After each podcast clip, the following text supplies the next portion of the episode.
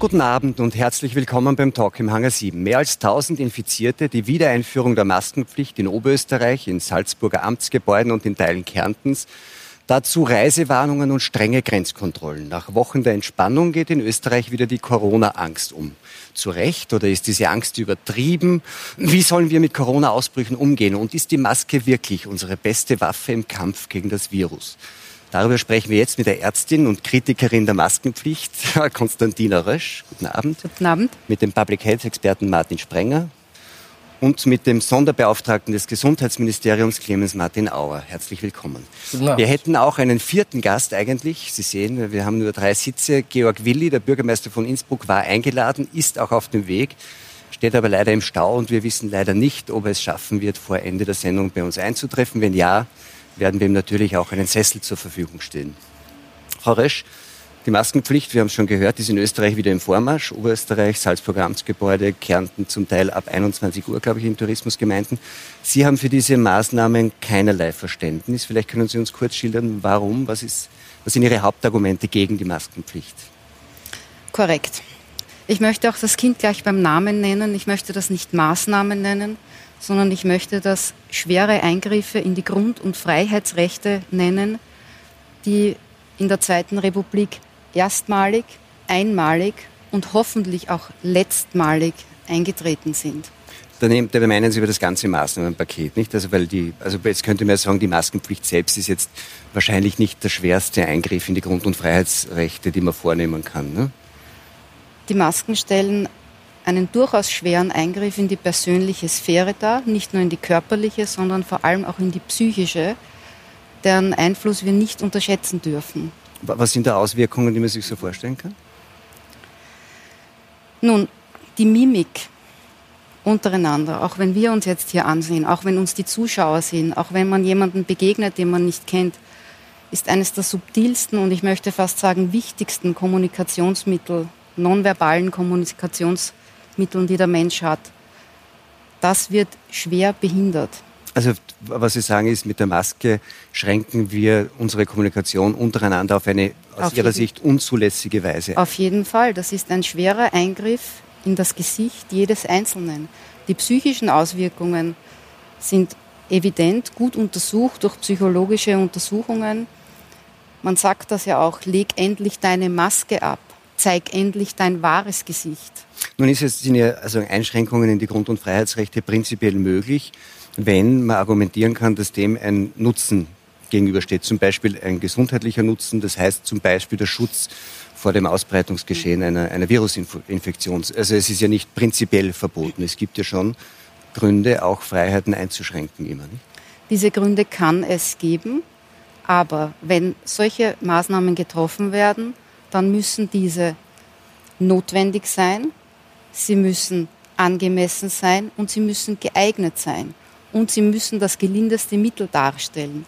Zudem müssen sie engmaschig, und unter engmaschig verstehe ich täglich evaluiert werden, ob diese vier Kautelen nach wie vor. Also ob die Angemessenheit zutreffen. nach wie vor da ist. Die Angemessenheit, ob es nötig ist und vor allem, ob es geeignet ist. Und das sind sie nicht. Also da geht es um die nachweisbare, nachbe, nachweisbare Wirkung. Herr Sprenger, tatsächlich ist ja Maske ein emotionales Thema, schon lange. Und äh, Frau Rösch hat schon angesprochen, äh, ein wesentliches Argument oder eigentlich das Argument, um Freiheiten einzuschränken. Und eine Freiheitseinschränkung ist es, auch wenn man sagen kann, vielleicht eine nicht so schwere, ist der Nachweis der Wirksamkeit. Das ist bei der Maske in der Tat nicht so einfach. Nein, das ist nicht so einfach. Also wenn man sich die Evidenz zu Masken anschaut, vor allem im öffentlichen Bereich, dann ist es sehr widersprüchlich. Da gibt es Studien, die sprechen sich eher dafür aus und Studien, die sprechen sich eher dagegen aus. Man kann jetzt pragmatisch sein und sagt, man folgt dem Vorsorgeprinzip. Und also ich sage jetzt, eine Maske ist jetzt nicht so eine schwerwiegende Intervention. Äh, und sagt, Teilen Sie die, die, die, Einschätzung von Frau Röster nicht, dass das eigentlich eine doch viel schwerere Eingriff ist, als wir so aufs Erste glauben, dass wir sagen, ja, Maske ist nicht so schlimm, dass das dann doch das Kommunikationsgeschehen wirklich erheblich und unangemessen einschränkt? Also ich glaube, dass man über diese, über diese Aspekte noch zu wenig wissen, was jetzt wirklich das bewirkt äh, im öffentlichen Raum, jetzt auch für unterschiedliche Altersgruppen. Es gibt ja unterschiedliche Menschen. Ja. Aber ich gehe jetzt einmal rein vom Infektionsrisiko, das ich damit minimieren kann, entweder wenn ich selber infiziert bin oder wenn ich jemanden anderen nicht, also wenn ich, wenn ich mich nicht infizieren lassen will. Ja. Und wie gesagt, die Evidenz ist eher widersprüchlich. Da sagt man, es ist, es ist äh, eine gute Evidenz, dass wenn man selber infiziert ist, man andere gut schützen kann, wenn man, wenn man Maske eine Maske trägt. trägt aber dass man sich selber schützen kann durch eine Maske, ist sehr schlecht belegt eigentlich. Ja, also ja, aber, aber noch einmal, also ich bin da eher pragmatisch und sage, nehmen wir das Vorsorgeprinzip ja, und, und überlegen wir uns, in welchen Bereichen es eventuell nutzen könnte, was uns aber nicht daran hindern sollte, dass man sich auch genau anschaut. Ja, und Österreich ist nicht das einzige Land, das jetzt Masken einführt im öffentlichen Raum. Also wir sind ja in Europa dann gefordert, die entsprechenden Studien zu machen und sich das genau anzuschauen. Gibt es die in ausreichendem Maß, Ihrer Meinung nach? Also von, von aktuell laufenden Studien weiß ich jetzt nichts, aber ich bin mir sicher, dass es sie gibt. Ja. Ja, können Sie der Argumentation von Frau Rösch auch was abgewinnen? Nämlich gerade, gerade im, im Sinn von, äh, Sie sind ja auch ein Kommunikator, ist eigentlich, also wenn man so will, Ihre Hauptaufgabe als Sonderbeauftragter. Ähm, dass man, dass, dass einfach diese Einschränkung der Kommunikation, ist das nicht etwas, was man wirklich und erwägen muss und hat man es erwogen in den Diskussionen vor der Einführung? Ich bin bekannt als Maskenmann, weil ich an sich äh, es für eine sehr zweckmäßige, einfache, verhältnismäßig einfache Maßnahme halte und die auch dünne Evidenz spricht dafür, das zu tun. Also ich bin davon überzeugt, dass es eine sinnvolle, sinnvolle Maßnahme ist, weil insbesondere, und wir sagen das ja immer gebetsmühlenartig, überall dort, wo viele Menschen eng zusammen in einem Raum sind, ist es eine präventive Maßnahme. Jetzt gibt es ja viele, jetzt gibt's ja viele Bereiche. Also es gibt, glaube ich, eine ostfriesische Insel, auf der jetzt die Menschen auch im Freien gezwungen sind, Masken zu tragen, wo dann doch die meisten, also im, im Freien eigentlich ist eine Ansteckung mhm. ohnehin sehr unwahrscheinlich und im Freien Masken zu tragen, hat eigentlich nicht wahnsinnig viel Sinn, nicht? Ich, ich, kann nur von dem reden, was wir sagen. Wir sagen, wir empfehlen, dass die Masken im Raum dort getragen werden, wo der Mindestabstand nicht eingehalten werden kann, insbesondere im öffentlichen Verkehr. Und dort ist es auch sinnvoll, das zu tun.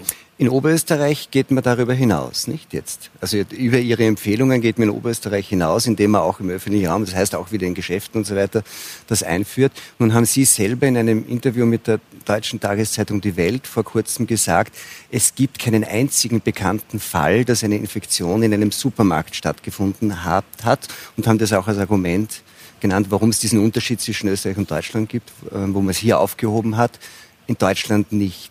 Ich habe bei dem Interview auch gesagt, dass die Masken ein Mittel der Psychologie der Aufmerksamkeit ist.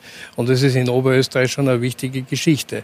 Die, die, in Oberösterreich hatten wir ein Infektionsgeschehen, das nicht außer Rand und Band ist, aber das durchaus ernst zu nehmen ist. Und aber ausschließlich in Bereichen äh, stattgefunden hat, wo Masken eigentlich nicht das Thema waren. Nicht? Ja, aber noch einmal, wir beobachten eben, dass, äh, dass viele Menschen sich äh, jetzt dem Virus gegenüber wieder auch leichtsinniger verhalten. Der Virus ist ja da oder das Virus ist da, ich sage es jetzt salopp, der Virus. Und, und insofern ist es wichtig, dass, die, dass eben präventive Maßnahmen äh, greifen. Und die Maske ist ein wirklich gelindes Mittel. Und ich möchte einen Punkt ja. noch dazu sagen und möchte Ihnen daher auch gerne widersprechen und fast leidenschaftlich widersprechen. In der ganzen Geschichte mit dieser Pandemie geht es nicht ums Ich, es geht ums Wir. Wir sind alle miteinander in dieser Geschichte drinnen und es geht auch darum, dass ich eine Verantwortung für das Wir habe, nämlich, dass im Wir möglichst wenig Infektionen stattfinden. Und daher glaube ich, dass Sie am Holzweg sind, wirklich kollegial, freundlich gesagt, weil noch einmal, es geht ums Ich, nicht in dieser Geschichte, sondern es geht um das Wir-Bewusstsein, dass wir gemeinsam eine virologisch kritische Situation durchwandern müssen. Psychologie wäre schon das Stichwort. Und der zweite psychologische Aspekt, wenn man so will, den Herr Auer jetzt einbringt, ist, dass Sie ähm, nicht nur die Psychologie der Maske, die negative überschätzen, sondern auch selber eine Egoistin sind. Nicht? Das hätte ich, ich jetzt, das hätte ich jetzt nicht so aufgefasst. Also ich denke, ich bin keine Egoistin. Ich finde das großartig, dass Sie hier öffentlichen und sagen, die Maske ist ein psychologisches Mittel. Bitte sagen Sie das ehrlich heraus. Sie ist ein Mittel, um uns zu zeigen, irgendetwas ist nicht in Ordnung. Das ist aber schon wieder dann eine ganz andere Sache, als die Maske schützt. Das ist nicht bewiesen. Es ist auch nicht evident, dass sie vor irgendetwas schützt. Viren gehen nämlich hinein und hinaus. Und also wenn sie reinkommen, dann können sie rausgehen natürlich auch. Das ist keine Einbahnstraße. Abgesehen davon hat das einen guten physiologischen Grund warum der Mensch CO2 abatmet, Kohlendioxid abatmet, durch eine Maske ist dies behindert. Und ich bin sicher, jeder von uns hat schon einmal jemanden gesehen, vor allem ältere Menschen möglicherweise, die, wo man sich denkt, uh, die sind jetzt vielleicht gar nicht mehr so gut beieinander, die mit der Maske, denen es nicht gut geht mit der Maske. Es hat einen Grund, warum der Mensch Kohlendioxid abatmet. Wenn er dies nicht tut oder wenn die Abatmung behindert ist und durch die Maske ist sie behindert und da beißt die Maus keinen Faden ab, dann atmet man das CO2 rück. Es kommt zu Kopfschmerzen, Konzentrationsstörungen. Im schlimmsten Fall kann man sogar bewusstlos werden. Das heißt, Weiters hat auch Schäden, die Maske. Jetzt das Psychologie-Stichwort ist aber schon interessant. Nicht? Herr Auer hat es ja gesagt, möglicherweise nutzt das eh nicht viel, aber es ist ein Zeichen dafür, dass etwas nicht in Ordnung ist. Das hat uns ja von Beginn an begleitet, dass es auch äh, sehr viel Symbolpolitik gab, nicht in diesem Geschehen. Ist die Maske so das Symbol ähm, es ist nicht in Ordnung, es ist nicht im Normalzustand, sondern quasi seid euch bewusst, wir haben keine Normalität. Ich versuche es anders zu beantworten. Wir haben, wir haben da seit einigen Monaten ein neues Gesundheitsrisiko, über das wir jetzt einiges gelernt haben und das versuchen wir zu managen. Und die Maske ist Teil dieses Managements. Ja? Und wir sollten auch nicht so sehr über, diese, über diesen Teilaspekt jetzt diskutieren, sondern reden wir mal über das große Ganze. Ja? Also immer Gesundheitsrisiko und es wird nach wie vor so virologisch-medizinisch betrachtet. Das ist das, was mich so stört. Ja? Und von Anfang an habe ich gesagt, der Pandemie ist was Gesamtgesellschaftliches. Das betrifft uns in allen Bereichen. Das betrifft nicht nur den Gesundheitsbereich und den Pflegebereich, das betrifft den Bildungsbereich, den Tourismus, die Wirtschaft, die Kultur. Das betrifft alle Bereiche und es muss auch so betrachtet werden. Und äh, ich glaube, wir müssen uns einfach lösen von, von, diesem, von diesem Schlüssellochblick auf das Geschehen. Aber ist nicht die Maske genau das Mittel, diesen Schlüssellochblick beizubehalten, es zu fokussieren, zu konzentrieren, zu sagen, wir reden nach wie vor hauptsächlich über das virologische Risiko und nicht über die anderen Dinge. Genau darum scheint es ja zu gehen, das zu fokussieren mit der Maske Nein. als Zeichen. Mag sein, aber man hat ja wirklich das Gefühl, als gäbe es keine anderen Gesundheitsrisiken mehr. Ja?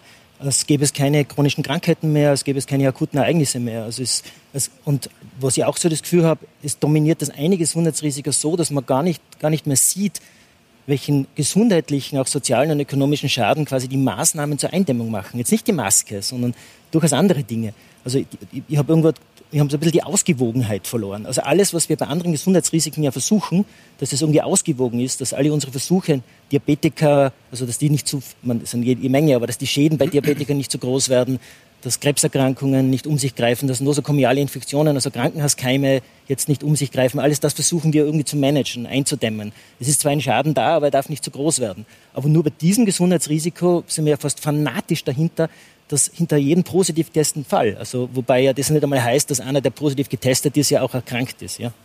Jetzt, äh, Herr Auer, das ist natürlich schon auch der Hinweis darauf, dass möglicherweise mit dem, was man dann Kollateralschäden nennt, also in der, in der Normalbehandlung, wenn man so will, dass wir das unterschätzt haben von Beginn an in der, in der, in der, in der Abstimmung der Maßnahmen. Und es fällt auch auf, dass es wenig Information und Daten gibt, dazu, was denn tatsächlich in diesen Monaten jetzt, seit wir diese Maßnahmen haben, an solchen Kollateralschäden passiert ist. Da ist, da ist das Gesundheitsministerium, das sind eigentlich alle Behörden, sehr zurückhaltend damit. Suizide ist zum Beispiel so ein Thema, dass die Statistik Austria kündigt seit langem an, Daten dafür bekannt zu haben. Sie kommen aber nicht. Wir kriegen diese Daten nicht. Ich möchte schon hier auch die Gelegenheit nützen, noch einmal am Beginn der Geschichte zurückzugehen, an den Beginn zurückzugehen. Im Februar und im März wussten wir nichts außer dass Virologen, außer dass Virologen uns gesagt haben, das ist eine tödliche Geschichte. Das kann tödlich sein. Und jetzt von der, von der Weltgemeinschaft der Politik, von der WHO abwärts, dann zu verlangen, nichts dagegen zu tun, ist, glaube ich, auch nicht fair. Also, hat, hat aber, glaube ich, nein, nein, nein, nein, ich sage nur, ich, sag nur, wir haben sozusagen alle, im, alle miteinander im Februar, März zu Maßnahmen gegriffen, von denen wir nicht wussten, was am Ende der Reise in Wahrheit steht. Nicht? Weil wir auch gar nicht wissen konnten, wie wir diese Dinge auch im Endeffekt einschätzen konnten. Wir wussten, dass es tödlich ist. Wir wussten, dass es eine damals aggressiv sich verbreitet hat. Wir haben die, die Fallzahlen gesehen, die in die Höhe geschnallt sind und wir konnten damit in Wahrheit nicht richtig umgehen. Und daher haben wir sehr zu präventiven Maßnahmen gegriffen. Ich glaube, dass wir in Zukunft viel differenzierter mit der Geschichte umgehen als das, was wir im Februar oder im März gemacht haben, weil wir auch dazugelernt haben. Aber ich möchte Ihnen auch sagen, die medizinische Wissenschaft, die Virologie, die Epidemiologie hat uns in Wahrheit seit Februar nicht rasend viel Neues sagen können zu dieser ganzen Geschichte. Und wir sind immer noch auf einem Wissensstand vom Februar. In vielen Dingen, in vielen Dingen. Na, so? wir wissen, das würde, das würde jetzt challengen. Ja, ja das challengen, challengen Sie mich, nicht? Ja. Aber, Würdet aber, ebenfalls widersprechen? Ja, gerne tun Sie das, aber wir, wir, wir mach, arbeiten. Ma, machen wir es auf der Stelle, würde ich wir, sagen. Wir arbeiten immer noch mit den Parametern Abstand halten, äh, äh, Mundhygiene, äh, Entschuldige, Handhygiene, äh, also Hygiene. Aber sagen Sie damit, dass wir immer noch im Blindflug agieren? Na, wir, nein, wir, wir, wir wissen auch, wie, wie, dies, wie, die, wie, das, wie der Virus sich ein bisschen verhält, das wissen wir schon, nicht? Aber ich glaube auch nicht, dass wir in die Situation kommen müssen, zu einem neuerlichen Shutdown zu kommen. Wir wissen auch, die Infektionsketten besser einzuschätzen. Wir reden wahrscheinlich noch über so Clusterbildungen. Aha. Wir wissen auch, wo sich die Viren gerne verbreiten. Aber, aber bleiben wir bei dem Punkt, das den Sie genannt wir. haben, weil da gibt es Widerspruch. Sie haben gesagt, eigentlich haben uns die Virologen seit Februar über das Virus und seine Wirkweise und alle diese Dinge nicht viel Neues gesagt. Ähm, andere, und, und man sagt, damals haben wir nicht viel gewusst. Und eigentlich sagt Herr Auer, jetzt wissen wir eigentlich aus dieser virologischen, medizinischen Sicht auch nicht viel mehr. Stimmt das wirklich? Also ich glaube, dass man, dass man unglaublich viel Aufwand betrieben hat, um rasch zu lernen. Ich glaube, dass die Lernkurve enorm ist. Ja. Und also wir haben ja nicht nur im Bereich äh, der Vorbeugung einiges gelernt. Also wir können präventiv jetzt viel, viel effizienter agieren. Das hat natürlich auch mit Monitoring, mit Testen zu tun, aber wir wissen inzwischen auch, was Superspreader sind, also was sozusagen die, die, die riskanten Events sind oder die riskanten Umweltbedingungen. Das wissen wir. Wir sind aber auch auf der Behandlungsebene viel, viel besser worden. Ja? Also das Outcome auf Intensiv hat sich deutlich verbessert. Ja? Das kann man durchaus einmal, auch einmal sagen. Ja?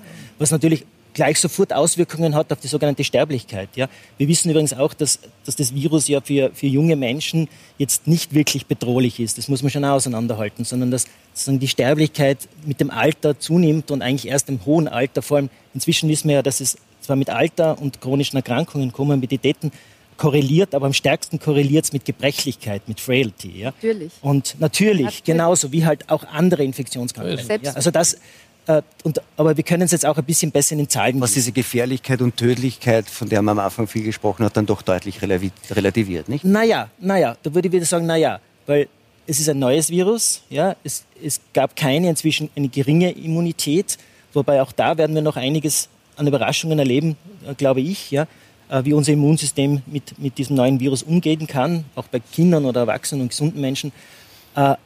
Aber es hat schon ein Bedrohungspotenzial. Ja? Also, ein, das, also das Virus in einem Alten- und Pflegeheim hat ein echtes Bedrohungspotenzial. Ja? Und das muss man auch ernst nehmen. Es ist ein Gesundheitsrisiko und das muss man jetzt managen lernen. Und darüber wissen wir aber besser Bescheid. Sie widersprechen auch der Ansicht von Herrn Auer, dass, wir eigentlich, dass die Virologen uns nicht sehr viel Neues gebracht haben in diesen Monaten? Die Realität hat, hat uns gezeigt, dass dies mitnichten eine Erkrankung ist, die weite Teile der Bevölkerung zu bedrohen imstande ist. Das war ja das Szenario, mit dem man äh, diese Maßnahmen, jetzt nenne ich es doch wieder Maßnahmen, begründet hat. Das ist eine Erkrankung, die imstande ist, weite Teile der Bevölkerung vital zu bedrohen. Das ist nicht eingetreten, das ist evident, diese Zahlen liegen auf dem Tisch, wir haben das gesehen. Schauen wir uns doch bitte die Zahlen an, die nackten Zahlen. Menschen sind daran verstorben oder mit einer Pneumonie, die Corona assoziiert war, die im Durchschnitt 80 Jahre alt waren. Ja, das Durchschnittsalter in Österreich beträgt ungefähr 80 Jahre. Alle diese Menschen waren ausnahmslos schwer vorerkrankt und multimorbide. Was hätten Sie erwartet, Herr Dr. Auer? Alle diese Dinge, die Sie hier aufzählen, sind Beobachtungen. Sind Beobachtungen, Natürlich. die wir in der Zwischenzeit gemacht haben und die sind ja auch alle richtig. Die sind ja, die sind die Fakten, das sind die Fakten, die wir kennen. So ist es. Ich habe es immer, ich, das ist einfach zu merken. 75 Prozent aller der an, mit oder an Covid Verstorbenen sind über 75 Jahre alt. Das ist zufälligerweise in Österreich so, ist es daher auch einfach zu, zu, zu merken. Und weit weniger als 5 Prozent sind unter 65. Nicht? Also das sind, das sind Fakten. Aber ich möchte gerne noch einmal da zurückkommen, dass die Virologie uns immer noch nicht sagen kann, wie die Transmission tatsächlich stattfindet. Wir haben am Anfang von Schmiereninfektion, Tröpfcheninfektion, Aerosole gesprochen. Die Schmiereninfektion, die hat die Wissenschaft jetzt schon ein bisschen, äh, sie schließen es immer noch nicht völlig aus, aber das spielt nicht mehr die große Rolle. Die Tröpfchen dürften halbwegs nachgewiesen sein. Beim Aerosol sind wir in der großen Diskussion. So, die, wir wissen immer noch nicht, wie die Viruskonzentration im Tröpfchen sein muss, dass sie auch tatsächlich infektiös ist. Ja, aber man kann ja mit den Fakten arbeiten und die Fakten so, zeigen. Aber das auch, wären, das wären wahnsinnig wichtige Erkenntnisse, damit wir von der Policy-Seite her auch entsprechende, verhältnismäßig richtige Maßnahmen greifen können. Nun, aber dann und da, lasst, und da sind, das ist die Policy-Ebene nach wie vor alleine gelassen. Und daher greifen wir zu präventiven Maßnahmen. Die Frau Bundeskanzlerin Merkel, zitiere sie in dem Fall wirklich gerne, sagt, die Pandemie ist eine Zumutung für die Demokratie. Na, selbstverständlich ist Nein, das alles nicht die Pandemie Zumutung. ist eine Zumutung für die Demokratie, Herr Dr. Auer. Diese völlig unangemessenen Einschnitte sind eine Zumutung. Dann müssen Sie mir sagen, darf auch, lassen Sie mich bitte ausreden. Ich darf auch die Frau Dr. Merkel noch weiter zitieren. Diese Pandemie ist dann zu Ende, wenn wir einen Impfstoff haben. Im Umkehrschluss bedeutet das also auch, die Pandemie beginnt, wenn die Politik sie ausruft und die Pandemie endet dann, wenn die Politik Nein. es beschließt. Und ich halte Nein. das für eine skandalöse Aussage. Nein. Das können Sie auch nicht relativieren. Vielleicht können wir, nur, können wir nur kurz, weil Sie das jetzt irgendwie auch so zusammengefasst haben. Sie haben ja am 1. Juli bei einer Rede, bei einer Demonstration in Wien äh, gehalten, die für ziemliches Aufsehen gesorgt hat und die im Internet passt in dem Zusammenhang, ich glaube, man sagt so auch viral gegangen ist, also sich relativ stark verbreitet hat. Da kritisieren Sie ja nicht nur die Maskenpflicht, sondern auch vieles andere. Vielleicht schauen wir kurz rein in einen Ausschnitt dieses Videos. Es wundert mich auch immer wieder, dass irgendjemand propagiert bzw. der Meinung sein kann, dass gesunde Menschen Überträger einer akuten Atemwegserkrankung sein können. Bitte, das ist völliger Unsinn. Ja. Und ich sage hier noch einmal, jeder, der das behauptet, der lügt. Jetzt ähm, ist es da nicht drin gewesen, was ja, wir haben schon angedeutet, Sie reden ja von den unzumutbaren Eingriffen in die Grundrechte, eben auch, ne? Das an, anschließend an Merkel. Könnten Sie vielleicht nochmal zusammenfassen, was Ihrer Meinung nach die schwerwiegendsten und am wenigsten angemessensten und am wenigsten adäquaten äh, Eingriffe sind? Ja, das kann ich gern die Einschränkung der persönlichen Bewegungsfreiheit, die Einschränkung der Versammlungsfreiheit. Und das ist das, was mich am meisten erschreckt hat. Ja. Man möchte die Menschen auseinanderhalten. Auch die Einschränkung der Reisefreiheit, die Willkür, mit der gehandelt wurde. Weil kommen wir vielleicht, Willkür ist ein gutes Stichwort. Äh, Maskenpflicht in Kärnten, ich glaube ab Montag zu bestimmten Uhrzeiten. Herr Dr. Auer, glauben Sie eigentlich, dass das Virus eine Uhr hat? Dass es weiß, wann es gefährlich sein soll und dass es in Felden gefährlich ist und in Börtschach, aber in Klagenfurt nicht. Das ist nicht logisch erklärbar. Und wenn es nicht logisch erklärbar ist, dann ist es Willkür. Nein, und dann stellen Sie, lassen Sie mich bitte ausreden, und dann stellen Sie sich auch hin und sagen, ja, wir wissen es nicht, aber wir machen halt jetzt einmal irgendetwas. Und ich halte das für ein Vorgehen, das unfassbar ist. Wenn Sie es nicht genau wissen, dann sagen Sie, wir empfehlen es es könnte sein, aber sagen Sie nicht, wir wissen es nicht, aber wir machen jetzt trotzdem etwas, das möglicherweise auch gar keinen Sinn hat. Also ich darf Sie jetzt hier nicht so also einfach äh, vom, vom Löffel herunterlassen, weil Sie müssen auch sagen, was wären denn die Alternativen gewesen. Sie müssen auch sagen, wenn wir alle und nicht in Österreich alleine. Wenn wir nicht alle so gehandelt hätten und wenn wir nicht alle versucht hätten, diese Infektion möglichst zu unterdrücken und sozusagen die Infektionsketten abzubrechen, wenn Sie glauben, dass das alles falsch war, und sie glauben, dass das willkürlich war und sozusagen die politische Gemeinschaft mehr oder weniger der ganzen Welt sozusagen hier diktatorische oder willkürliche Maßnahmen ergriffen hat, dann müssen sie sagen, was die Alternative gewesen wäre. Was wäre die Alternative gewesen? Diese Maßnahmen, die die Demokratien getroffen haben, sind alle gesetzliche Maßnahmen, sie sind verhältnismäßig, sie haben ein Ablaufdatum, sie sind nicht für die Ewigkeit bestimmt Und wie lange sind, sind sie denn bestimmt? Wie viele machen, Dinge, viele. Dinge Auer, sind schon außer Kraft Wie lange machen wir denn das jetzt? Ja? Machen wir doch ein kleines Gedankenspiel. Also nehmen wir an, dieses Virus wird nie wieder weggehen, was sehr wahrscheinlich ist, weil Viren gibt es seit ungefähr drei Milliarden ja. Jahren mindestens. Also da brauchen wir, glaube ich, als Menschen nicht glauben, dass wir da irgendwie aus dieser Nummer rauskommen. Was machen wir denn jetzt, wenn wir auch weiterhin vielleicht nicht wissen, wie der Übertragungsweg ist? Wie lange wollen Sie denn in einer Art berührungslosen Gesellschaft leben? Wie stellen Sie sich das dann ganz persönlich, lassen Sie mich ganz persönlich Sie fragen, für Ihre Kinder, für Ihre Enkelkinder, vor? In welcher Gesellschaft sollen die aufwachsen? In Unsicherheit? Ist morgen vielleicht wieder eine virologische Situation, wo wir nicht so genau wissen? Dann sperren wir wieder die Schulen zu und die Kindergärten. Dann schränken wir wieder die Erwerbsfreiheit ein. Auch ein massiver Eingriff in die, in die Grundrechte. Arbeitsverbot, anders kann man das nicht ausdrücken.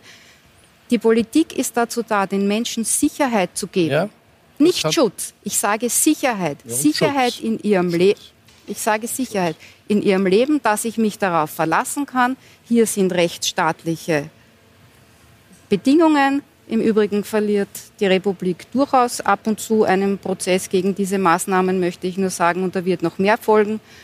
Das Urteil des äh, Verfassungsgerichtshofs steht noch aus, wird wahrscheinlich im Herbst folgen.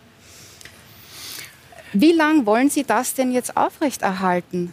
Sie die Sicherheit der Menschen dass sie wissen, ich kann meiner Arbeit nachgehen, die Kinder können in die Schule. Das ist ein Anschlag auf die Jugend, Herr Dr. Auer. Wer bezahlt denn den jungen Menschen diese Lebenszeit, dass sie jetzt nicht auf die Universität gehen können, dass sie nicht wissen, oh, vielleicht machen wir es wieder oder vielleicht nicht?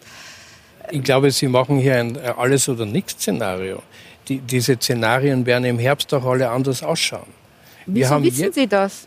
Weil wir gelernt haben, aus Beobachtungen heraus mit dieser Situation anders umzugehen. Und ich gehe nicht davon aus, dass es noch einmal völlige Schließungen von Schulen geben also wird. Also nicht völlige nicht? Schließungen, nicht? sondern nur relative Schließungen. Dort, wo Infektionen auftreten, wenn, wenn, wenn es einen interdisziplinären, ich muss die beiden Ärzte in der Runde challengen hier, wenn es endlich einen interdisziplinären Konsens in der Medizin geben würde, nicht nur in der Virologie, weil die Virologen werden uns nach wie vor wenig dazu sagen können. Nicht nur in der Epidemiologie, sondern wirklich einen interdisziplinären Konsens geben würde, wie wir mit dieser Geschichte vernünftig umgehen, dann wird sozusagen die politische Ebene auch die Chance haben, vernünftige Maßnahmen zu ergreifen. Aber also jetzt sind doch die Ärzte schuld. Nein, die Ärzte sind an dem Virus wirklich nicht schuld. Nein, die Ärzte sind an dem Virus nicht schuld. Niemand ist an dem Virus schuld, weil er ist gekommen. Nein, aber, aber Sie ne? sagen, wenn die, wir können ja nichts anderes machen, solange uns die Virologen und die anderen medizinischen ja. Fachrichtungen nicht sagen, was richtig ist. Ich hätte gleich einen Vorschlag. Also ich denke mal, also ich, ich sage das auch, also das, das Virus werden wir nicht mehr los, das sagen glaube ich nicht nur wir, sondern das sagen inzwischen viele andere. Das wird uns begleiten in irgendeiner Form. Äh, und ich denke mal, mein Vorschlag ist, nehmen wir es doch wahr als Gesundheitsrisiko, genau. so wie alle anderen Gesundheitsrisiken, genau. seien es als infektiöse Risiken oder andere Risiken, Verkehrsrisiken, Risiken durch Tobakkonsum oder Adipositas. Es gibt viele Risiken, die die Gesundheit bedrohen. Und das ist jetzt ein neues und managen wir es doch. Wir wissen inzwischen so viel, dass wir das können und machen wir es ordentlich, machen wir es professionell. Ja. Was wir allerdings wirklich vergessen können, ist, dass wir null Schaden haben durch dieses neue Gesundheitsrisiko. Weil jedes Gesundheitsrisiko macht eine Form von Schaden. Wir akzeptieren Verkehrstote, 15.000 Tote durch tabakassoziierte Erkrankungen, 3.000 bis 4.000 Tote durch nosokomiale Infektionen. Die könnten wir alle versuchen, auf Null reduzieren. Äh, Machen wir aber nicht. Ich möchte, nur, ich möchte genau. nur bei der Gegenwart bleiben, weil es schon dieses Sicherheitsthema, das Frau Heuer angesprochen hat, ist ja schon wichtig. Tatsächlich ist jetzt Schulschluss. Die Eltern wissen alle nicht, wie wird es irgendwie im Herbst weitergehen. Gibt es irgendwie klare Regeln? Das könnte und müsste man ja vielleicht schon jetzt, oder? Sagen, genau. was wird in welchem Fall im Herbst passieren? Man will sich irgendwie doch darauf einstellen. Also im, im, Risikomanagement ist Risikokommunikation ein ganz ein essentieller Bestandteil. Also ich muss gut kommunizieren. Fangen wir doch mal an mit diesen positiv getesteten Fällen. Warum stellen wir die nicht schon längst differenziert dar als positiv getestet, erkrankt, beim Arzt gewesen, im Krankenhaus auf Intensiv? Das ist doch viel wichtiger, als einfach nur positiv getestete Fälle auf ein Dashboard zu legen. Oder, ich möchte das kurz aufnehmen, weil das ist etwas, was uns auch aufgefallen ist. Tatsächlich, wir haben gesagt in der Einleitung mehr als 1000 Infizierte. Am Dashboard des Gesundheitsministeriums ist tatsächlich die Rede von 1000 oder Erkrankten. Das ist ja einfach falsch. Warum macht man das? Das ist einfach falsch. Es sind 1000 Personen, die einen positiven die, Test hatten. Die einen, einen positiven und, Test und, hatten. Und erkrankt ist einfach tatsächlich unter keinen Umständen eine korrekte Ist, ist eine Fehlinformation. Ja. Und ich möchte auch einwerfen, dass erkrankt das, ja nicht das wissen Sie doch, oder? schwer erkrankt bedeutet. Oder Nein, aber bleib, ich möchte wirklich kurz dabei bleiben, weil es ist ja die Frage, man muss ja kommunizieren und das heißt, dass die, die Bevölkerung wird informiert.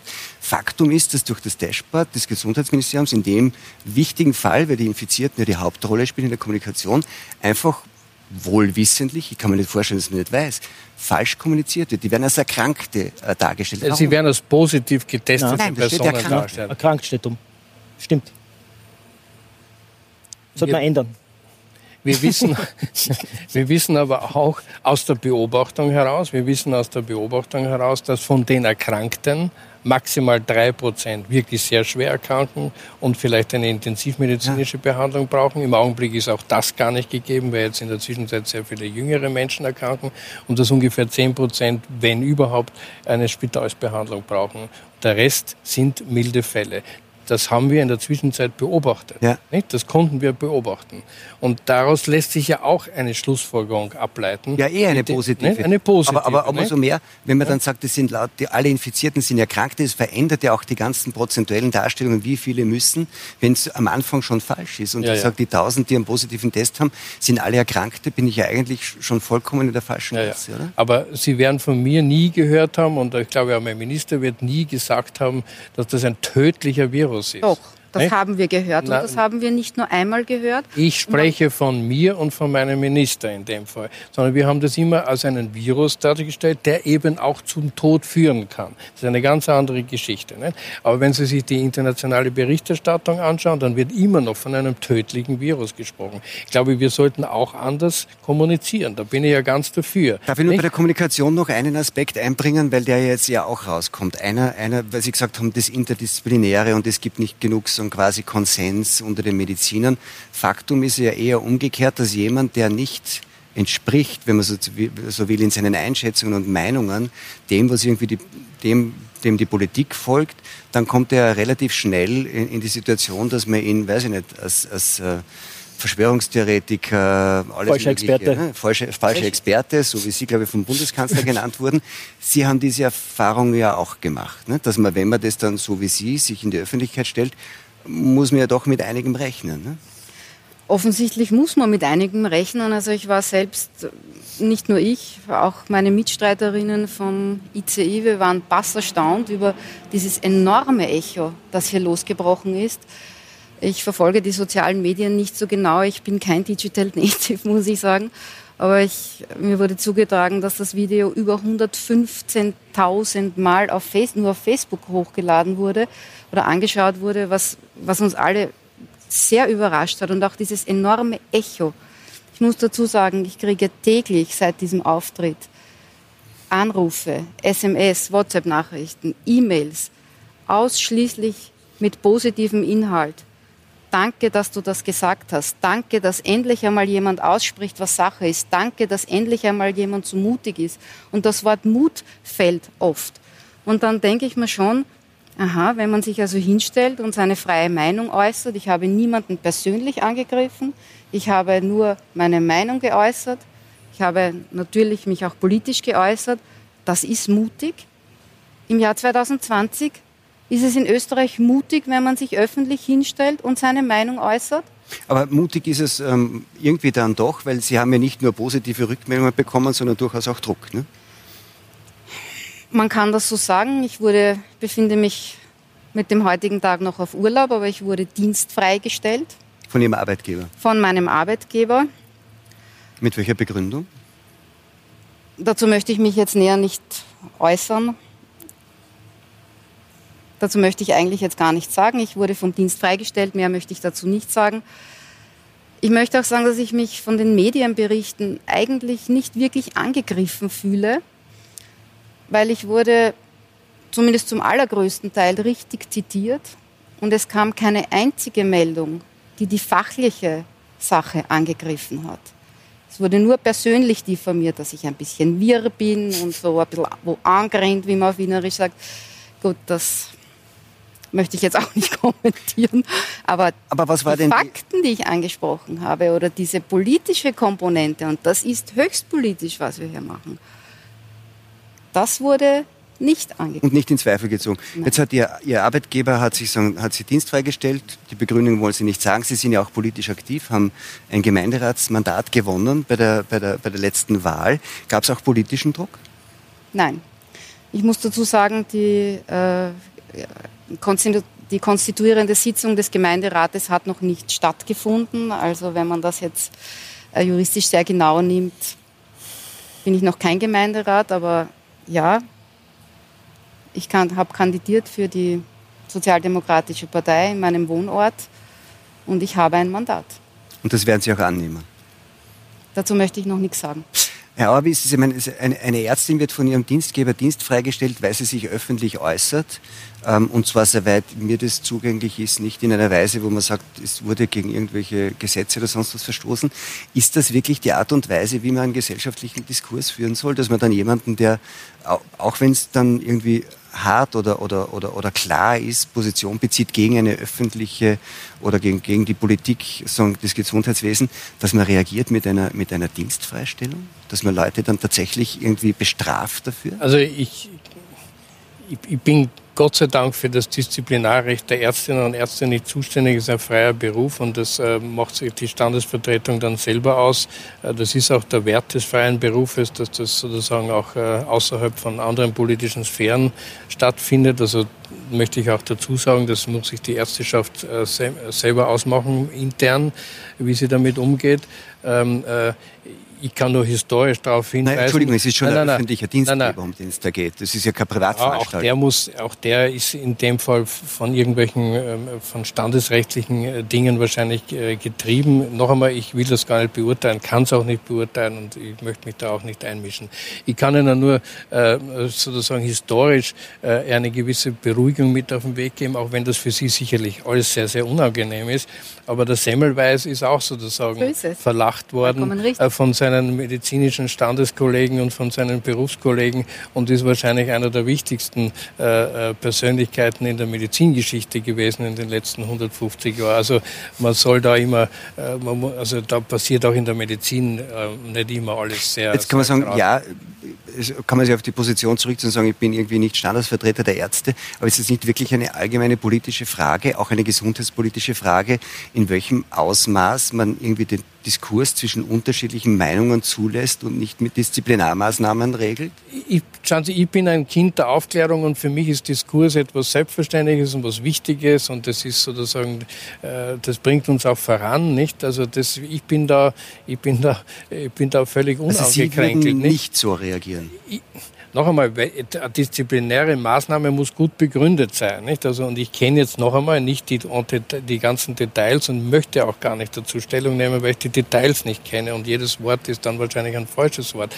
Aber der Diskurs ist wichtig. Der Diskurs ist wichtig. Aber ich möchte gerne wieder. Bleiben wir beim, Entschuldigung, bleiben wir beim, bleiben wir beim Diskurs. Bleiben wir weil Sie, richtig, sind ja, Sie sind ja auch, haben ja auch Erfahrungen mit dem Diskurs gemacht. Ne? Ja. Wie, haben Sie den Eindruck, dass das irgendwie eine sehr offene Angelegenheit war?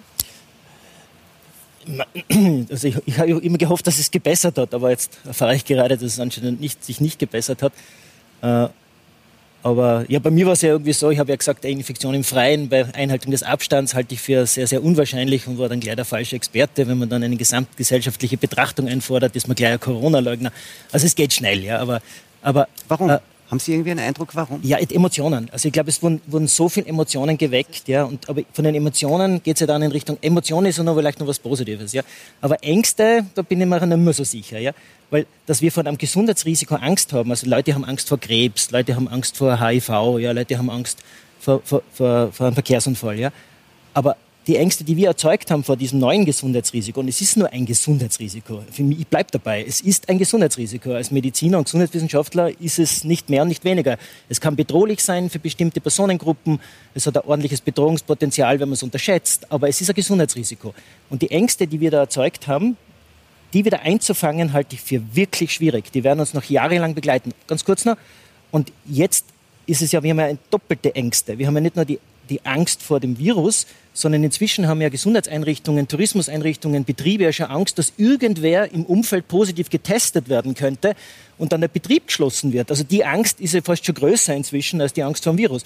Und auch das muss man wieder einfangen. Wir müssen jetzt langsam ein Management kriegen, sowohl die Ängste in den Köpfen vor, der, vor dem Gesundheitsrisiko, als aber auch die Ängste vor den Konsequenzen, wenn irgendwo äh, ein, auch wenn es ein falsch positiver Test ist oder ein asymptomatischer, plötzlich wird der Betrieb geschlossen. Das hat dann plötzlich wirtschaftliche Konsequenzen. Und vor dem haben viele Ängste. Haben, Sie heute den, die Pressekonferenz gesehen von äh, äh, Bundeskanzler, Vizekanzler, äh, Innenminister und Gesundheitsminister? Ich schaue so. so. Das war, das war ja irgendwie jetzt nicht äh, angetan, Beruhigung äh, herbeizuführen, auch letzte Woche, wenn, Ihnen, wenn 27 Schüler und zwei Lehrer positiven Test haben, für 100.000 Schüler wieder die Schule zu schließen, haben Sie den Eindruck, dass man da aus dem Panikmodus draußen ist oder, oder sind wir da gerade wieder unterwegs? Genau, dahin? das ist eben die Frage. Die entscheidende Frage ist, wie kommen wir heraus und in eine neue Sachlichkeit, so wie bei allen anderen Gesundheitsrisiken, die durchaus unglaublich bedrohlich sein können, und auch sozusagen auch eine wirtschaftliche Dimension haben wir Diabetes, ja 600, 800.000 Diabetikerinnen und Diabetiker. Wie schaffen wir eine Versachlichung der Diskussion? Jetzt mag uns noch Wissen fehlen, dann müssen wir es halt generieren oder wir generieren es gemeinsam. Aber wir haben genug Wissen, dass wir versachlichen können. Ja?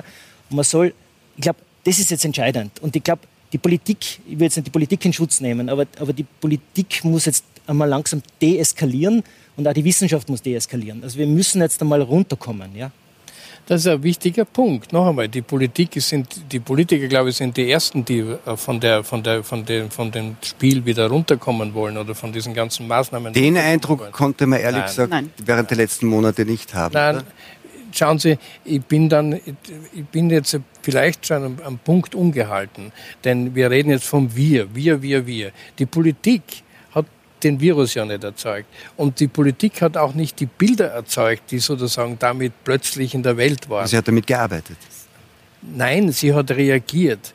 Wir haben, wir haben Bilder aus China gehabt, die, die, die sozusagen in den Fernsehbildern erschreckend waren. Nicht? Wir haben die Bilder aus Norditalien gehabt, aus der Lombardei gehabt, wo plötzlich Krankenhäuser äh, völlig kollabiert sind in ihren Prozessen, in ihrem Tun, weil die Menschen dort sozusagen auch nicht mehr ordentlich behandelt werden konnten. Wir haben weinende Ärzte gesehen, etc. etc.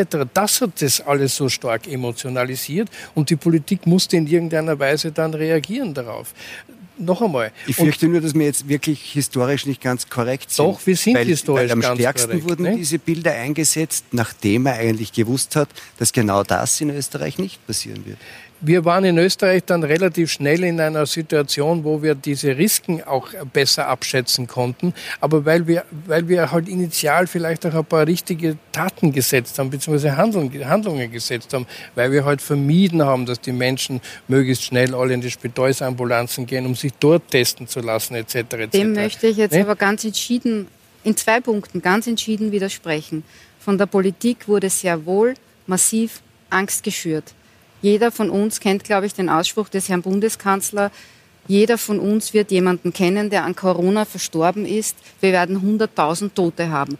Wenn das nicht Angst macht, dann liebe weiß Frau ich Dr., nicht, Liebe Frau Dr. Rösch, ich bin über 60. Ich kenne zwei Menschen, die ja. mit oder an ja. Äh, Corona, äh, Covid gestorben sind. 100.000 Menschen, jeder wird, jeder Sie, Sie sind hier auch in dieser Diskussion bisher die Alternativen schuldig geblieben. Sie haben noch kein einziges Mal gesagt, was Sie alternativ ich anders gemacht haben. Ich muss keine Alternative doch, bieten. Nein, doch, die Regierung. Sie kritisieren die Regierung ja, dafür, so dass sie Maßnahmen ergriffen hat, von denen Sie glauben, dass sie nicht richtig sind. Sie hängen sich an der Maske auf. Noch einmal, da ist der Gelehrtenstreit groß in der Maske. Nicht? Ich glaube, der Hausverstand wird wahrscheinlich irgendwo, Sie sagen das auch, sagen, dass das eine, eine, eine verhältnismäßig äh, äh, sinnvolle präventive Maßnahme ist. So, aber Sie sind die positiven äh, Initial, äh, äh, Antworten jetzt äh, schuldig geblieben, was Sie denn anstelle dessen gemacht ich hätten. Ich muss keine Antworten. Doch, Sie sind auch Nein, Ärztin. Ich muss keine Antworten liefern. Die Regierung ist in einer, um jetzt diesen juristischen Ausdruck zu äh, verwenden, Beweislast. Sie hat eine Bringschuld ja. der Bevölkerung zu genau. erklären, wir haben das gemacht, genau. weil, wir glauben das, weil. Und wenn das nicht möglich ist, dann ist es Willkür. Und bei dieser ganzen Massengeschichte ja. gibt es nichts anderes als Willkür. Und ich erinnere auch an die Nein, Sache mit dem, Willkür. lassen Sie mich aussprechen, an die Sache mit dem Salzstreuer beim Wirten. Das können Sie mir bitte Können Sie mir das bitte erstens erklären, warum beim Wirten kein Salzsteuer mehr stehen darf oder durfte? Ich glaube nicht, äh, dass das in einer Verordnung der, der Bundesregierung irgendwo drinsteht, dass ein, nicht, dass ein Salzstreuer nicht am Tisch stehen darf, sondern das waren die Empfehlungen, die sozusagen die Gastronomie sich dann mit irgendwelchen Ärzten, Epidemiologen dann ausgemacht mit haben. Mit irgendwelchen. Und, wir wüssten ne? gerne, wer war ne? denn das? Wir wüssten das gerne. Aber ja, ich möchte vielleicht noch einmal zurückkommen auf dieses positive Szenario. Sie sagen ja selbst, es gibt so viele Dinge, wo man sagt, ist positiv ausgegangen. Und dann hätte ich doch gerne mal wirklich vom Herrn Minister Anschober, vom Bundeskanzler, von den Ministerinnen und Minister, Staatssekretärinnen und Staatssekretären die gute Nachricht. Schaut her, wir sind da gut rausgekommen. Schaut her, es ist wirklich nicht so dramatisch. Jetzt reden wir wieder mal über andere Dinge. Es muss doch bitte in Österreich auch noch andere politische Themen geben als Corona. Mir kommt das ja mhm. fast schon vor wie so eine Sekte. Alles wird um dieses Thema drapiert mhm. und alles bezieht sich nur mehr auf das und jeder äh, der eine andere Idee hatte, wird gleich als Abweichler äh, verächtlich gemacht. Und, und das ist ein Problem der politischen, der Diskur oder überhaupt der Diskurspolitik, die ich in den letzten Monaten in diesem Land beobachte. Wir sind hier eingeengt. Mhm. Ich bin ganz bei Ihnen. Die Pluralität im Diskurs, im sozialen, im gesellschaftlichen, auch im wissenschaftlichen, die muss wieder als lustvoll empfunden werden und als etwas Positives und nicht als eine Bedrohung. Uh, da ist jemand, der hat eine andere Meinung, das ist furchtbar, das darf nicht sein. Also der Austausch ja, ist essentiell Frau Doktor, die Mehrheit und noch einmal, wir reagieren politisch auch letztlich auf eine, auf eine äh, auf Expertise. Nicht? Die Mehrheit der wissenschaftlichen Expertise hat uns und mahnt uns immer noch zur Vorsicht. Wer ist diese Mehrheit das der wissenschaftlichen ist, Das ist von der Weltgesundheitsorganisation abwärts die große wissenschaftliche Crowd Intelligence. Nennen Sie bitte Namen. Ich kann Ihnen eine ganze Menge an Namen nennen. Namhafte also Wissenschaftler, auch aus Deutschland, die, die, meine Meinung teilen. Ja, aber ich möchte jetzt nicht also alle unsere äh, Epidemiologen, Virologen in Österreich, in Deutschland, in der internationalen internationalen Welt hier alle aufzählen. Aber da ist sozusagen auch die Elite, die wissenschaftliche wer sind, Elite. Wer sind diese Menschen in Österreich? Sa bitte sagen Sie die den Namen. Stellen Sie sich bitte hin und sagen Sie, dieser Name, die, dieser Name, Lehrstuhlinhaber der Virologie, der Epidemiologie an den österreichischen medizinischen Universitäten hat in, in keiner Weise die Maßnahmen der österreichischen Bundesregierung oder der Weltgesundheitsorganisation in irgendeiner Weise äh, kritisiert. Und das sind für uns noch einmal, wir sind in einer Gesundheitsbehörde, wir sind sozusagen die, die, die Policy-Welt, wir reagieren auf das. Wir reagieren auf das. Darf ich, ich habe die Weltgesundheitsorganisation noch nicht gehört, zu, zu, gesagt zu haben, äh, es ist Entwarnung. Wir können jetzt sozusagen wieder zum Normalzustand zurückgehen. Und Sie kennen, Sie können, Sie wissen, wer das sind. Was Aber, ist denn ein Normalzustand? Darf ich Sie befragen, was wäre denn jetzt ein Normalzustand? Frau Doktor, sagen Sie mir bitte die Alternativen. Sie flöchern mich. Ich, ich möchte Sie fragen, was sozusagen, was sind Ihre ja, Alternativen? Wir reden jetzt ja immer über die Alternativen von damals. Und ich glaube aber, dass zu diesem ersten Lockdown, also ich weiß es vom Herrn Dr. Sprenger, von Ihnen nicht so genau, das ist ja dass man damals, als man wenig wusste, das gemacht hat, das akzeptieren ja auch sehr viele Kritiker, reden wir von jetzt. Genau was hätten wir jetzt machen sollen? Jetzt mit diesen Clusterausbrüchen, die wir sehen, ja. hat man doch sehr deutlich den Eindruck, dass dieser Panikmodus, den wir hatten im Februar, März, sofort wieder abgerufen wird. Mhm. Durch ganz schnelle äh, mhm. so, äh, Maßnahmen. Das ist doch das Problem. Wir müssen ja nicht drüber reden. Wie, wieder, wie war das da Mitte März, ist abgehakt. Gut. Das Problem scheint ja zu sein, dass jetzt dieser Modus sofort wieder anspringt, wenn es ein paar Clusterausbrüche irgendwo gibt. Ja, also man, da redet jetzt der Gesundheitswissenschaftler, also die Weltgesundheitsorganisation, die Europäische Union, aber auch Österreich. Wir haben, also ich glaube, es geht ja gar nicht mehr so sehr um ein, ein, langes Leben, sondern es geht vor allem um ein Leben in, in lang, langes Leben in möglichst guter Gesundheit. Ja? Und das sind diese gesunden Lebensjahre oder, oder umgekehrt gesagt, wir, wir versuchen den Verlust an gesunden Lebensjahren möglichst klein zu halten. Und jetzt hat man sozusagen das neue Gesundheitsrisiko und da versuchen wir den Verlust an gesunden Lebensjahren möglichst klein zu halten. Und dann hat man so die, so die allen möglichen Nebenwirkungen wie Unter- und Fehlversorgung, weil die Regelversorgung so stillgelegt wird und nach wie vor noch nicht wirklich so funktioniert, wie sie funktionieren sollte. Arbeitslosigkeit, verdoppeltes Erkrankungs- und Sterberisiko, alle Bildungssystem ja. runterfahren, äh, hat, hat, Auswirkungen. So, gesunde Lebensjahre. Ja. Und jetzt brauchen wir, und wir bezeichnen ja. das als Gesundheitsfolgenabschätzung, wir brauchen jetzt einfach interdisziplinäre Gruppen, die versuchen, ein bisschen diese Maßnahmen abzuwägen, weil das ist ja auch Aufgabe der Politik, das zu tun. Und das wünsche ich mir jetzt für den Herbst, ja, dass wir endlich damit beginnen. Fordern tue ich es ja schon Anfang April, äh, so wie die, die Corona-Ampel, die wir Anfang April ja auch schon vorgeschlagen haben. Also langsam habe ich so das Gefühl, jetzt diffundiert unsere Vorschläge ins System. Ja? Also Gesundheitsfolgenabschätzung wäre jetzt was, das muss man jetzt machen. Und was ich glaube jetzt auch langsam, was es wirklich braucht, ist eine klare Kommunikation. Also wenn ich jetzt schon weiß, dass Clubs, Bars und Diskotheken im Winter nicht offen haben werden, zumindest in den Skigebieten, die ja hoffentlich offen haben, die wollen ja offen haben, dann sagen wir es ihnen doch jetzt, dass sie zu haben werden. Sagen wir es ihnen doch gleich, jetzt im Sommer. Lieber Betreiber einer Bar, du wirst nicht offen haben. Und reden wir doch auch darüber, wie er vielleicht entschädigt wird. Er kann ja nichts dafür, dass er Barbetreiber ist. Und was er als Alternative machen kann. Ja, zum Beispiel. Hat er wenigstens Zeit. Die sehen aber, meistens aber, wir, aber man sieht ja jetzt mit diesen Clusterausbrüchen, die wir haben, mhm. dass wir da eigentlich ja auch nicht so richtig gut zurechtkommen. Also eigentlich dann das, das, das Contact Tracing, das ich einfach mal gesagt habe, das machen wir jetzt. Wir alle fürchten sich davor, dass man noch einmal einen Lockdown machen muss. Dann hatten wir diese paar Ausbrüche in, in Oberösterreich und schon hat man den Eindruck, puh, äh, wie wird es denn, wenn die Virensaison wirklich wieder angeht, wie werden wir das dann, wie werden wir das also, dann machen? Tut mir leid, ich habe eine völlig andere, äh, ich erlebe eine völlig andere Wirklichkeit. Ich sitze jeden Tag in der Früh im, im, im Krisenstab und ich äh, beobachte das und, und manage das sozusagen ja sehr hautnah auch, auch mit. Und ich bin beeindruckt von den lokalen und regionalen Behörden, wie effizient und wie gut sie dieses Clusterwesen beherrschen und wie, wie gut wir in der Lage sind, Infektionsketten in diesem Land ab, äh, abzubrechen, zu erkennen, zu isolieren und dann letztlich auch abzubrechen. Also alle die bekannten Cluster, auch der, der in dieser Stadt, wo wir gerade sitzen, der berühmte Rotary-Cluster, ist in Wahrheit die Infektionskette abgebrochen. Wir hatten in Wien einen sehr, sehr großen Cluster mit in der Zwischenzeit weit, also es waren dann äh, über 300 Personen involviert. Dieser Cluster, der sich in diesen Logistikzentren der Post etc. etc. da entwickelt hat.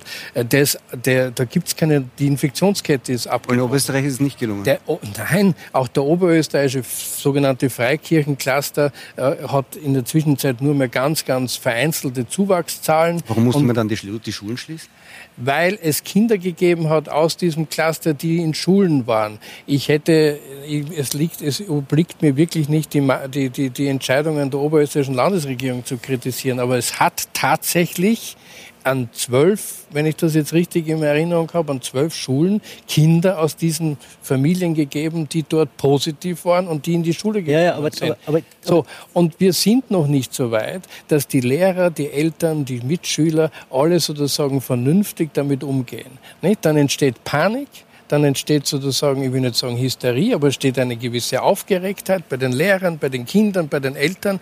Also ich habe auch ein Verständnis für einen Landeshauptmann, für eine Landesrätin, dass sie dann sagt, okay, das Risiko ist so groß, lassen wir das sozusagen jetzt ohnehin ein paar Tage vor Schulschluss und wir sperren die Schulen zu. Äh, wir können dann rational darüber nachdenken. Der Bundesminister Fassler, äh, Fassmann hat dann gesagt, wir werden in Zukunft eher zwiebelschalenförmig umgehen. Ich glaube, da hat er recht, nicht? Wir werden das sozusagen anders managen müssen. Aber ich habe auch großes Verständnis dafür, dass eine lokale Regierung, eine Landesregierung sagt, da entsteht ein Risiko. Und wir wollen sozusagen dieses Risiko möglichst schnell unter Kontrolle bringen. Und das ist keine Verschwörungstheorie, das sind keine bösen Menschen. Die oberösterreichische Landesregierung ist keine Diktatur, das ist eine demokratisch gewählte Regierung. Und das ist, und das ist sozusagen etwas, was, was eigentlich in der Wahrnehmung der politischen Verantwortung richtig ist. So. Ja, also, also ich denke mir nur, wenn das so weitergeht, ja, dann haben wir ein Gesundheitsrisiko, und weil wir das runterdrucken ja. wollen auf keinen Schaden, also ich habe nachgeschaut, letzte Woche ist eine Person an Covid-19 verstorben in Österreich. Auf Intensiv eine. Auf Intensiv liegen zurzeit elf Personen in Österreich. Ja. Ich will auch nicht, dass das mehr wird, wirklich ja. nicht. Aber wir können nicht ein Gesundheitsrisiko haben. Wir machen es bei allen anderen Gesundheitsrisiken auch nicht. Dass man das versucht, auf Null zu drücken und deswegen Schulen schließt. Wir müssen uns, es tut mir leid, Null geht nicht. Zu viel ist auch nicht gut. Wir müssen ein Maß finden, wo diese, wo diese Folgen ausgewogen sind. So ist es.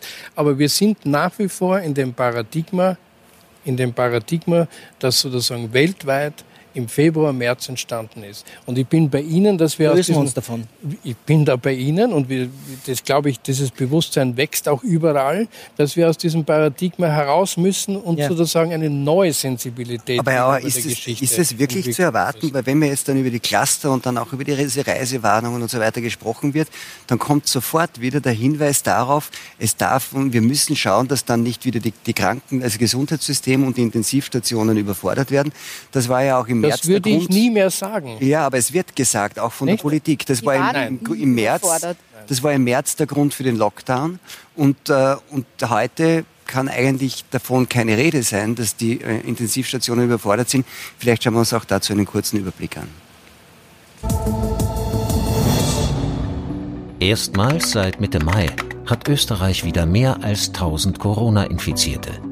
Derzeit befinden sich aber weniger als 80 Covid-Patienten im Krankenhaus. Zum Vergleich, noch vor zwei Monaten lagen bei einer ähnlich hohen Anzahl an Infizierten mehr als doppelt so viele Menschen im Spital. Dieser Trend lässt sich weltweit beobachten. Experten vermuten mehrere Ursachen. Alters- und Pflegeheime werden mittlerweile besser geschützt. Das Durchschnittsalter der Infizierten ist gesunken und Junge zeigen weniger Symptome. Außerdem hat sich die Behandlung von Covid-19-Patienten massiv verbessert. Im Laufe der Zeit mutieren Viren auch häufig. Dabei werden sie oft ansteckender, aber weniger gefährlich.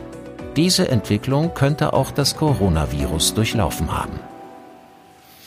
Herr Sprenger, wir haben dass die Überlastung des Gesundheitssystems in Österreich nicht stattfinden wird, hat man schon Ende März spätestens gewusst. Heute noch viel weniger. Wir haben die Zahlen gesehen.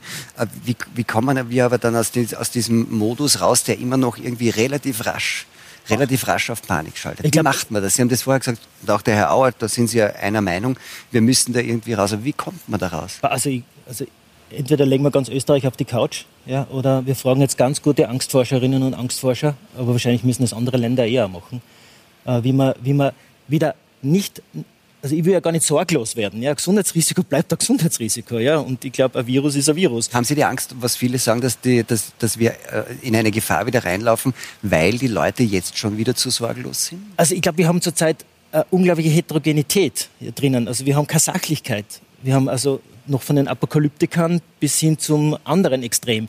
Und das haben wir in allen Bereichen unserer Gesellschaft. Normalerweise hat man eine gewisse Sachlichkeit. Und wir werden zum Beispiel im Bildungsbereich, wo ja die Pädagoginnen und Pädagogen, die sind ja alles kluge Menschen, äh, und äh, da, genau glaub, dort braucht man diese Sachlichkeit jetzt am dringendsten. Und ich glaube, da braucht es wirkliche Kommunikationsstrategien, wie man die Direktoren und Direktorinnen, auch die Kindergartenpädagoginnen, wie man die jetzt an einen Tisch holt, mit ihnen darüber redet, weil es gibt das Szenarios. Es kann ein Kind positiv getestet werden, es kann eine Pädagogin positiv getestet werden, es kann irgendeine andere Kontakt.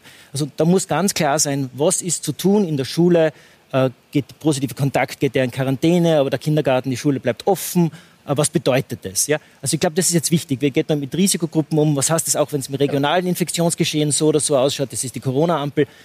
Das braucht jetzt ganz klare, möglichst einfach verständliche, unaufgeregte, das ist alles Entscheidende. Aber es braucht, glaube ich, jetzt auch viel Kommunikation. Ich glaube, Ängste kann man nur nehmen durch miteinander reden. Aber das heißt, ich muss im Grunde den Menschen sagen können, wenn das passiert, dann passiert das Folgende. Ähm, Schulschließungen wollen wir nicht, zum Beispiel. ich meine, im Tourismus sieht das ja schon. Wenn jetzt, wenn jetzt im Tourismusbetrieb, ne, die ja durchgetestet ja. werden, wenn dort jetzt ein positiver Fall ist, dann wird der in Quarantäne geschickt.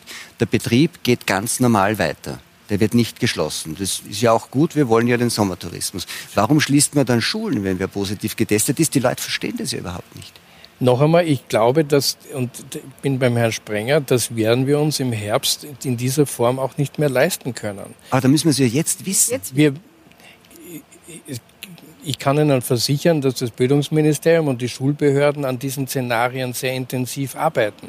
Die sind nur auch im Februar, März in einem anderen Paradigma gewesen und wissen ganz genau, dass das so nicht geht.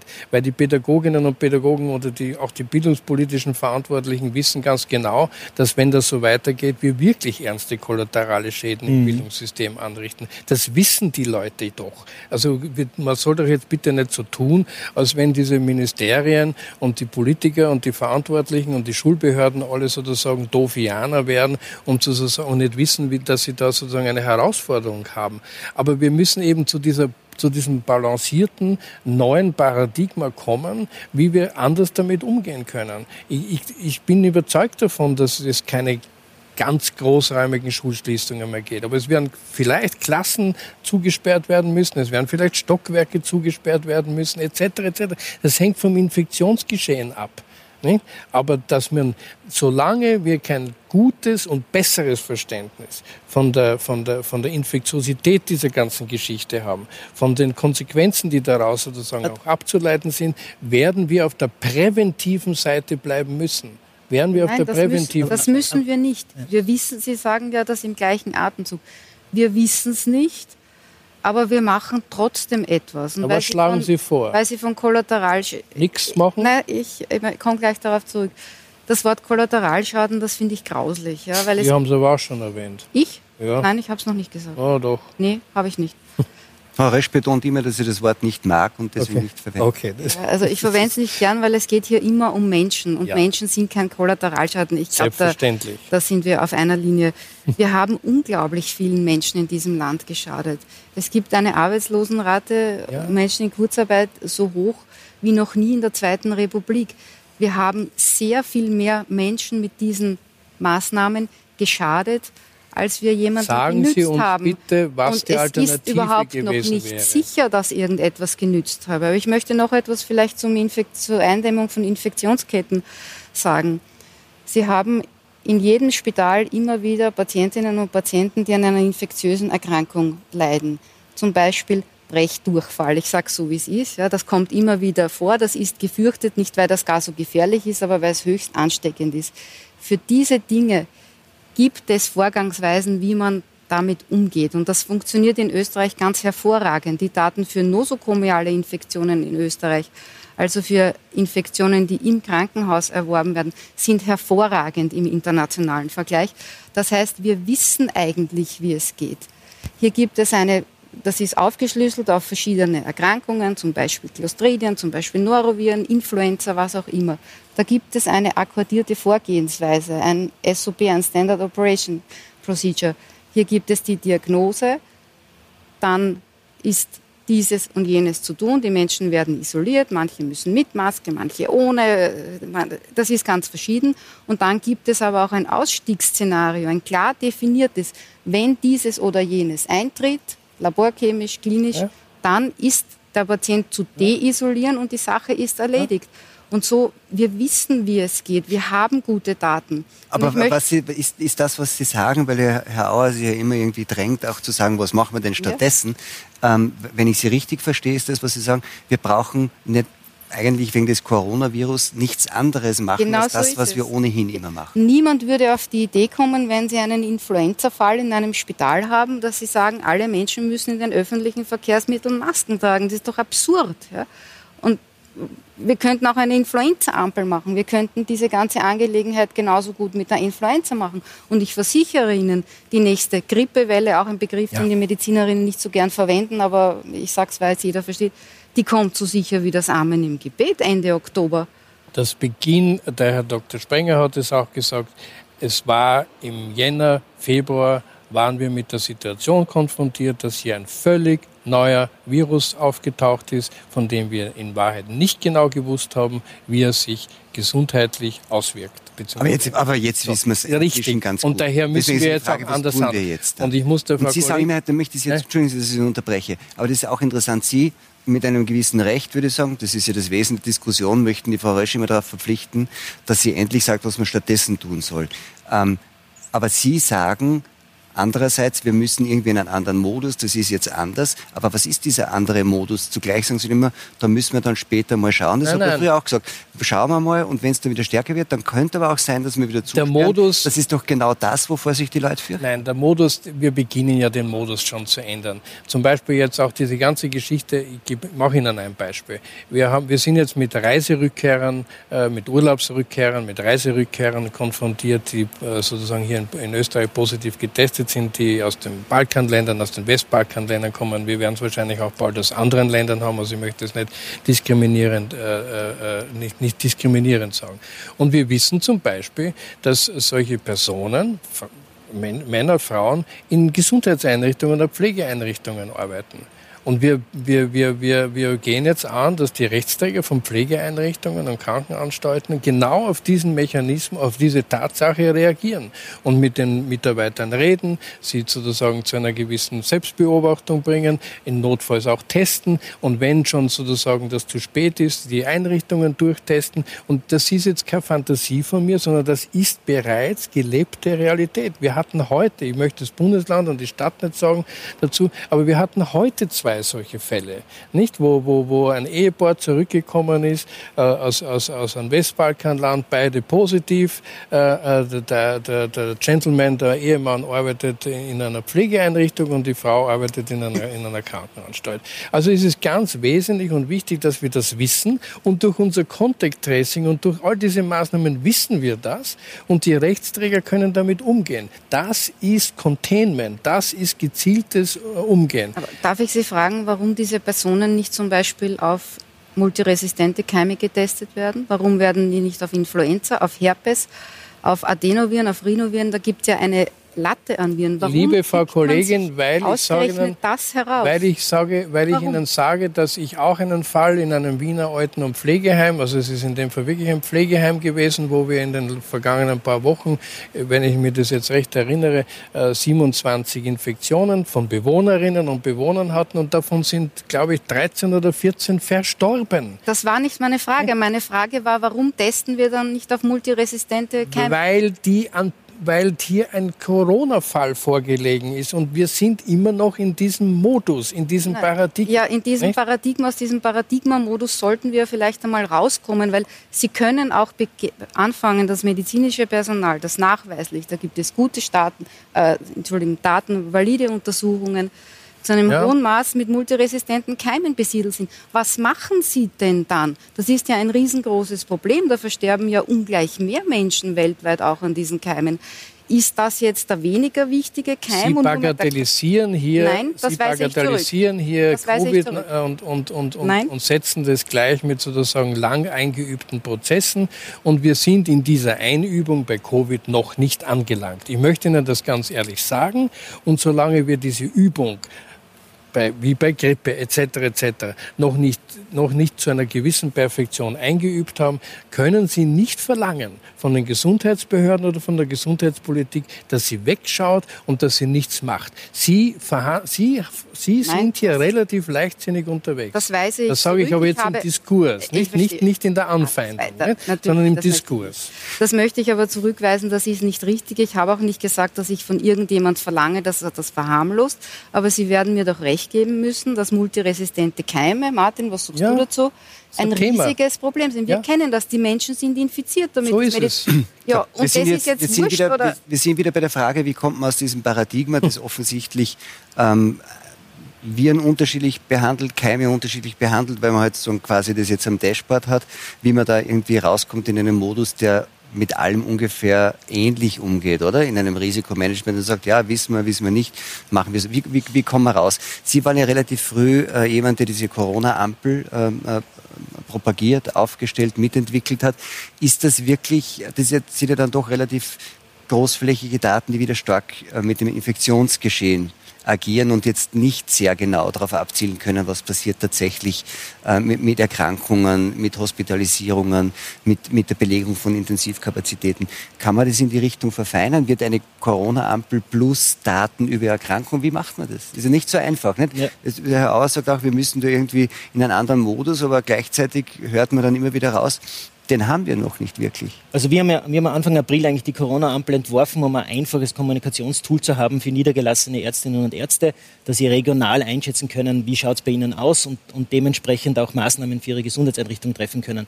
Die Corona-Ampel hat viele Limitierungen, kann noch deutlich verbessert werden, wie halt Risikokommunikation, Risikokommunikation immer verbessert werden kann ich glaube, ein Faktum müssen wir anerkennen. Wir können nicht mehr zurück in die alte Gelassenheit mit Infektionskrankheiten. Also was, wo wir vielleicht zu sorglos waren vor einem halben Jahr oder Jahr, wo, wo das, das werden wir jetzt irgendwie anders managen müssen. Ja?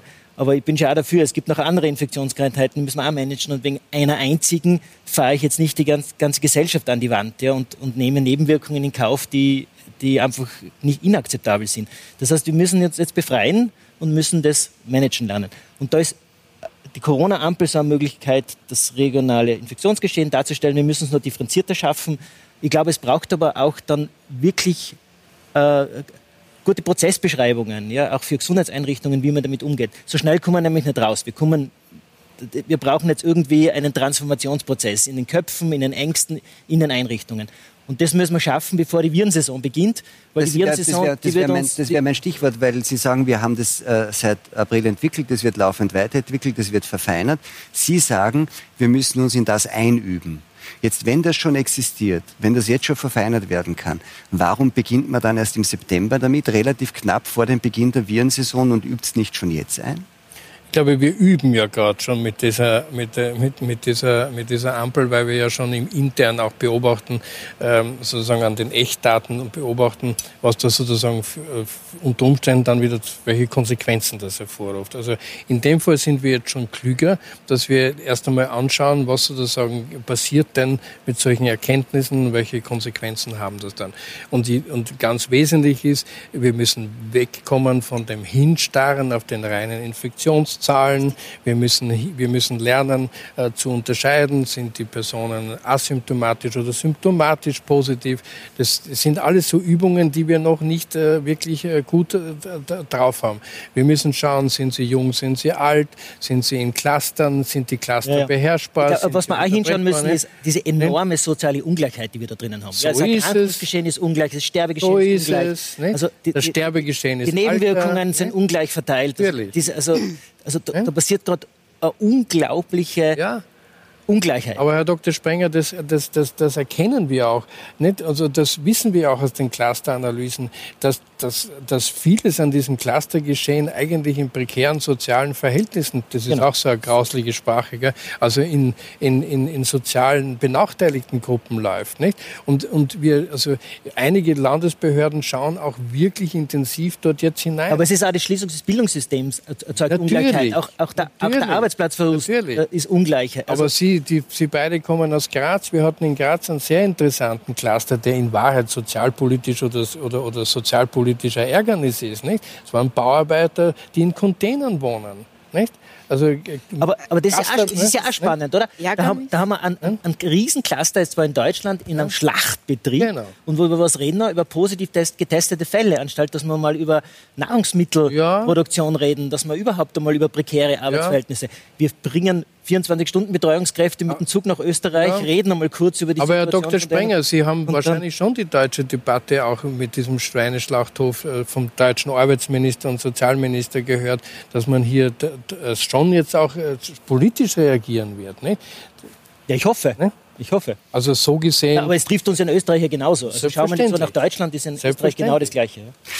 Wir haben das, das Arbeitsinspektorat schaut sich zum Beispiel aufgrund von Corona jetzt auch wiederum intensiver die Arbeits- und Wohnbedingungen auf Baustellen an. Nicht? Das ist ja alles gut. Also insofern bringt der Virus auch etwas ans Tageslicht, was wir vielleicht, äh, was wir eigentlich ja. gerne überblickt hätten. Vielleicht wären wir dann aber doch froh gewesen, wenn wir das Virus und alle Maßnahmen, die damit verbunden sind, nicht gebraucht hätten, um das äh, zu lernen. Ja. Lernen ist das Stichwort. Wir werden einfach weiter lernen. Äh, jetzt ist einmal unsere Schulzeit und unsere Lernzeit zu Ende.